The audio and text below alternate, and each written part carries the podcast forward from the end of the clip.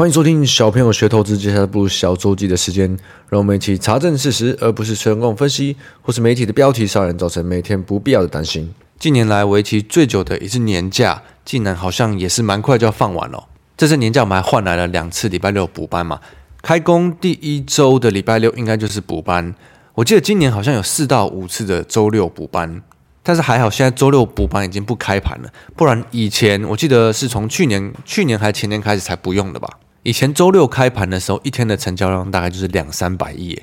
只是少了外资不玩，怎么可以差这么多？基本上礼拜六的盘大家都不太玩。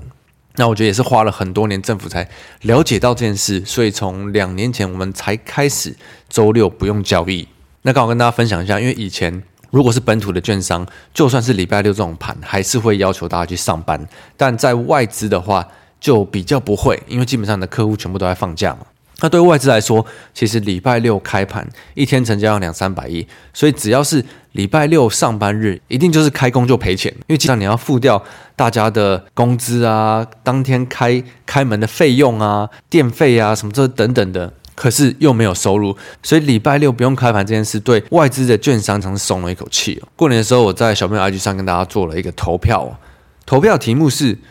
科学家解谜：为什么年纪越大，越没有过年的感动呢？结果蛮意外，投四的人有八十三趴，还八十五趴，大部分人都跟我一样有一样的感觉。那这个报道内容主要是讲为什么呢？为什么同样是过年，人们的心境会有如此大的差距呢？那它有几个理由啊，啊，不外乎就是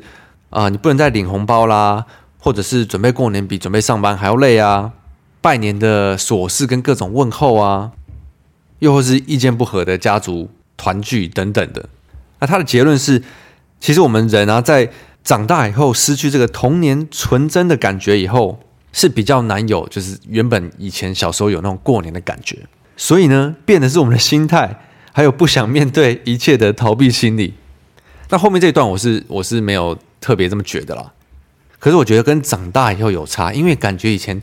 小时候过年的时候，好像都是。各种玩啊，各种拿红包啊，你可以得到很多东西的感觉。但长大以后好像都是，呃，变成给比较多。对，你是给红包的，你是要带小朋友去玩的，你是要准备家里的各种琐事的，然后还要去拜年。那当然，我本身还是蛮喜欢过年的，可真的跟小时候那种兴奋感比起来，真的是完全不一样的。我觉得这兴奋感很大一部分是来自一个仪式的感觉哦，就像以前呃，我们家老家是在屏东的车城乡海口镇，就是快靠近垦丁的，离垦丁可能只有十分钟，所以以前每年过年都会回去，而做事情就跟在台北很不一样。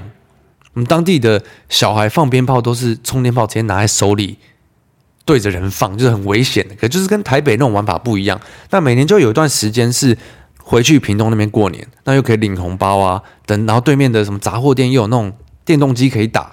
就是很一个每年仪式感的感觉。可是现在长大以后，不止没有仪式感，而且你可能还是要呃给红包啊，对，而且每年给的红包又不能变少。也不能一样嘛，所以好像要一直增加，再加上亲戚的孩子、小孩可能又更多了，所以呃，在各种拜年你要去准备红包这种等等的，当然就跟小时候那种有仪式的感觉真的差很多。所以以后如果小孩的话，我也希望呃每年过年的时候可以给他这种仪式感的感觉，让小朋友会期待要过年的那种那种兴奋感。好，那在年假的最后两天，呃，我会在周记先跟大家 update 呃这个国际市场大概发生什么事，然后下午我会跟艾德恩再录一集。看盘逻辑部分，update 一下我们我们开工以后台股这边大家在关注的是什么状况？然后很快帮大家整理一下放假的时间发生什么事情。那我我自己的印象啊是，虽然没有很认真在看市场，我只觉得怎么好美股跟全球市场过去这一段时间都是一直一直斤斤涨，一直斤斤涨的感觉。那我们先回顾上周啊，记得上周我们是讲到呃市场是在跌嘛，因为。因为这个布拉德大哥跑出来放话说，他觉得接下来呃下一次会议可能要升息两码，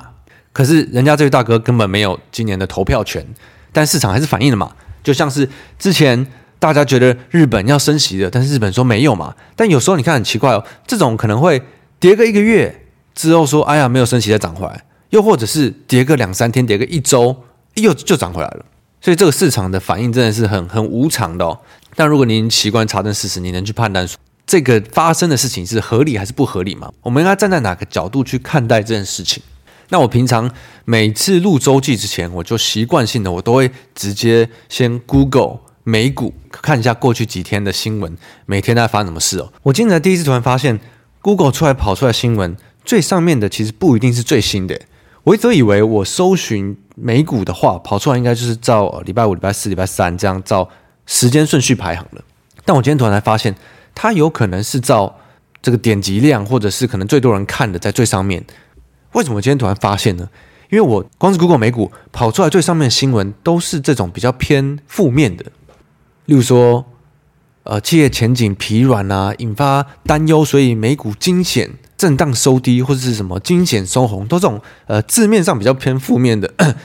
数据忧喜参半呐、啊。我以因为我原本搜寻的之前，我以为不是应该很正面吗？因为美股涨那么多啊，回去看一下才发现啊，原有其中一天的盘中是有大跌的，其实很妙诶，涨了一周，大家最关注的是其中盘中有大跌的那一天。那既然这样，我们就来看看大家的担心跟之前有什么不一样好了。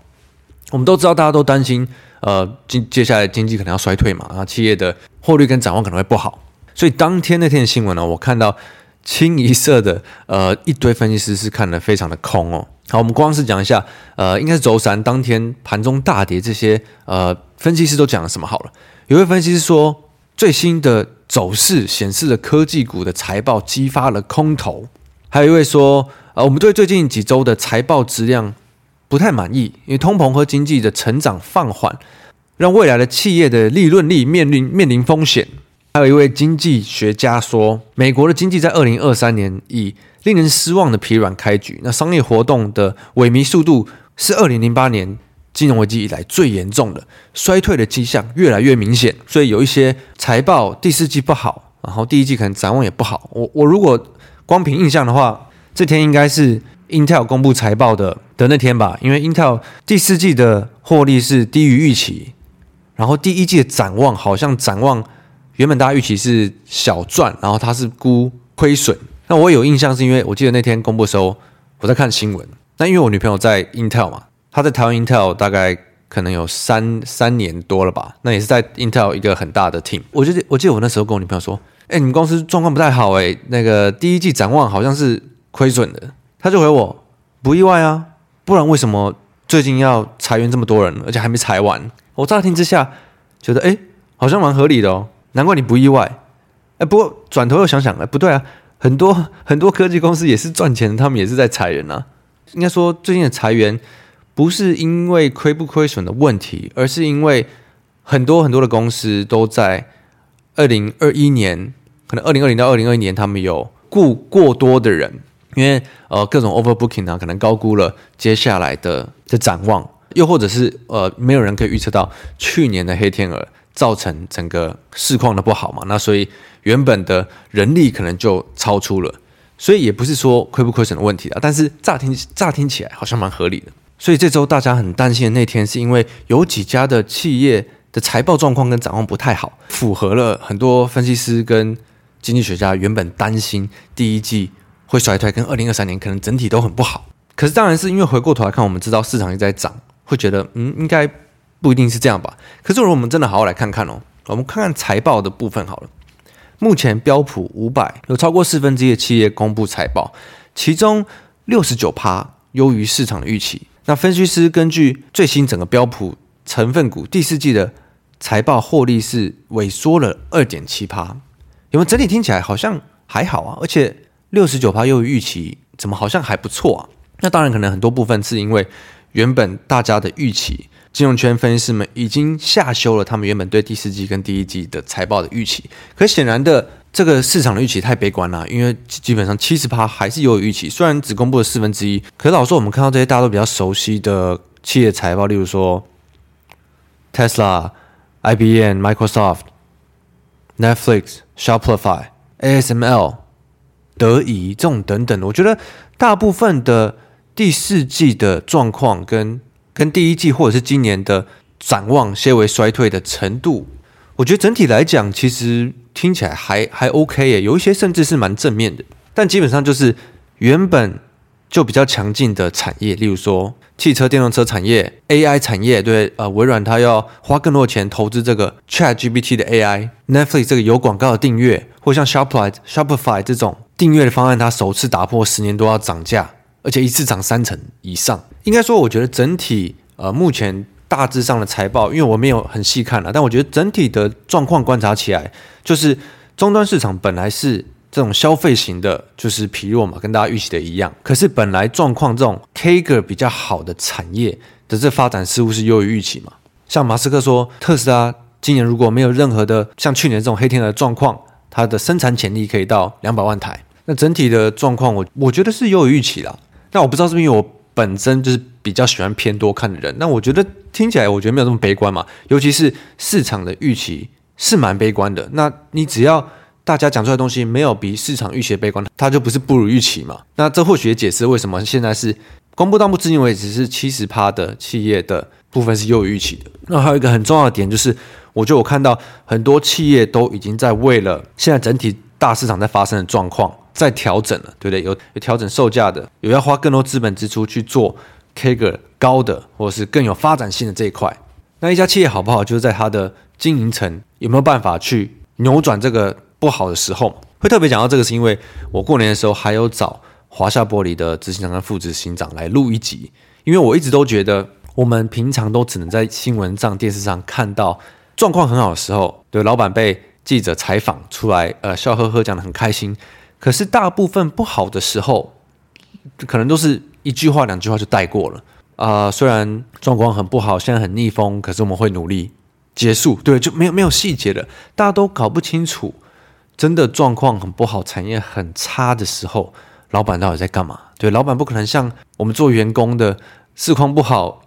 也也不能怎么样嘛，你就只能继续领薪水，等到好转再说。然后年终的时候抱怨一下今年的年终怎么少，或是没有年终。可是其实对企业来讲，最重要就是状况不好的时候，老板有做什么改变嘛？老板有做什么调整？你内部要怎么调整？你外部要怎么调整？而不是像很多的企业，它虽然可能很久了。但有时候真的是状况很逆风的时候，三个月、四个月，我们看起来可能很短时间，只要资金一周转不过来就会倒了。那虽然华夏玻璃是传产的其中一块，可是我觉得基本上经营层在逆风的时候。遇到事情跟他们需要去调整的事情，这是可以 apply 到任何的企业上面去的。那因为我们录的这一集分了上下两集啊，上集会放在小朋友学投资这边，下集会放在他们的 podcast 玻璃兄弟那边。下集部分我们还有聊到发生什么样的迹象，就是从产业很不好到开始，老板会觉得，经纪人会觉得，哎，好像有些曙光，是例如说原物料运价的价格有些变动。或者是有一些客户开始有一些订单的需求的询问等等的，那他们在最近几个月有看到这件事情哦。这其实就像是台积电第一季法说讲到的，也也很相似啊。在看完之后，美股发布的财报跟展望里面，现在你看很多企业都在调整，例如说哦，我们决定要呃再裁多少的员工，我们的资本支出要怎么去调整，这些很多细节，其实我觉得在我们录的这一集里面都可以听到背后的逻辑跟为什么要这样做。那就像我上周提到，我觉得台湾的企业真的是先行指标，不管是电子的还是传产的，我们很多制造业跟上游的部分，如果我们这边都已经看到一些曙光的迹象，跟一些产业可能最坏已过，有机会开始转好，那接下来在确定过程中，一定会更多的分析师跟我们说。啊，二零二三年经济不好啊，我们不知道什么时候降息啊，中间还可能会升更多息啊，等等的。可是如果我们真的理性去看哦，明明就是这种一片负面的这些预测啊，可是市场就是一直一直斤斤涨嘛，这是这是完全没有办法否认的。那到底都是谁一直在买呢？我们更理性的来看好了，所谓的二零二三年经济要衰退，状况真的很差。我们光是看目前为止这周的这些经济数据哦，其实光看大家最在意的通膨。已经是一路在下滑嘛，一路在下滑嘛。第四季美国经济成长二点九趴，优于市场的预期哦。市场预期二点六趴，领失业金的人数意外的意外的从十九万降到十八点六万人，诶，这差了四千万人，真的有差吗？可是市场就觉得这是减轻投资人对美国经济陷入衰退的疑虑。然后这 Wall Street Journal 又报，他们觉得下周 FED 会在会议中讲有关这个放慢升息速度的言论。诶，可是。上周不是还担心布拉德说下周要升两码吗？看以一周会为单位，或是你甚至以两周为单位，一个大趋势来看，不就是通膨一直在下降，大家的呃预期都被拉下来了，所以很常我们会看到，诶，第四季的经济成长期优于预期，很多财报的展望好像没有大家预期这么差，又是优于预期，很多迹象开始出现，我觉得比较注意这些了。那尤其是各种企业，对我们刚刚讲到下礼拜会上的。访问这个传产业的企业，那我们看到台积电这些，像唯一比较没有起色的，就是消费端的电子，例如说手机啊、笔电啊这种的，像在大力光的法说，我们也有听到嘛。可是这些产业不是本来就是 CAGR 低、成长低，就算状况好，他们的成长也也非常的可能，就他们的一年成长可能是。两趴三趴，可能五趴，本来就是低成长的产业，他们状况相对比较不好。可是高成长的产业，就算遇到短期逆风，他们回来的速度也也会比较快嘛，因为他们是在一个长期上升的趋势。整体来说，我我是今年一直以来我都不觉得，呃，应该看得太悲观了。尤其是当你知道整体市场的预期已经被拉得很低了，对，大家都看不好，大家都说不好，可是市场一直斤斤涨。这种时候，如果呃你听小朋友学投资很久了，我你应该就知道。我想要表达什么吧？最后再跟大家整理一下封关期间的美股累计涨跌：道琼加零点二趴，纳斯达克正四点七趴，S&P 正两趴，费半四点九趴，所以涨了很多。那我们再看今年为止哦，二零二三年至今，道琼涨了二点五趴，纳斯达克涨了